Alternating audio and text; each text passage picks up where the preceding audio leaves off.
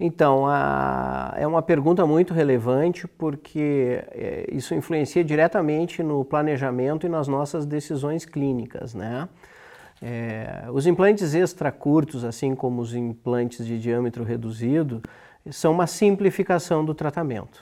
É, eu deixo de fazer reconstruções, ou quando eu ainda preciso reconstruir, eu deixo de fazer grandes reconstruções, em função de eu aliar tecnologia de superfície, de materiais que compõem o corpo do implante, tornando esses implantes mais resistentes e previsíveis. Foi possível reduzir uh, o diâmetro dos implantes para implantes, por exemplo, de 2,9 milímetros, e foi possível reduzir a altura desses implantes, eh, criando implantes de 4 milímetros apenas.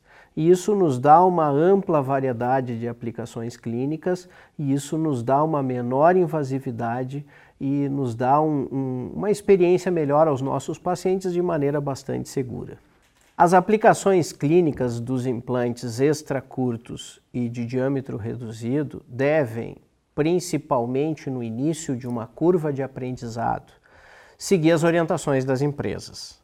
Os implantes de 4 milímetros foram desenvolvidos para a região posterior de mandíbula e devem ser unidos a outros implantes. Essa é a indicação precisa da empresa, é, das empresas que produzem esses implantes.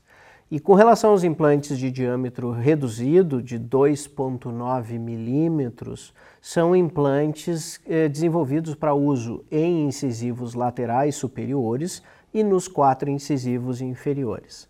Quando a gente fala de implante de diâmetro reduzido, a gente tem implantes de 3,3 milímetros, que não deixam de ser implantes de diâmetro reduzido, porém estes já estão consolidados como uma opção terapêutica clínica para situações mais amplas, né? Pode ser usado no incisivo central, pode ser usado no premolar, num canino.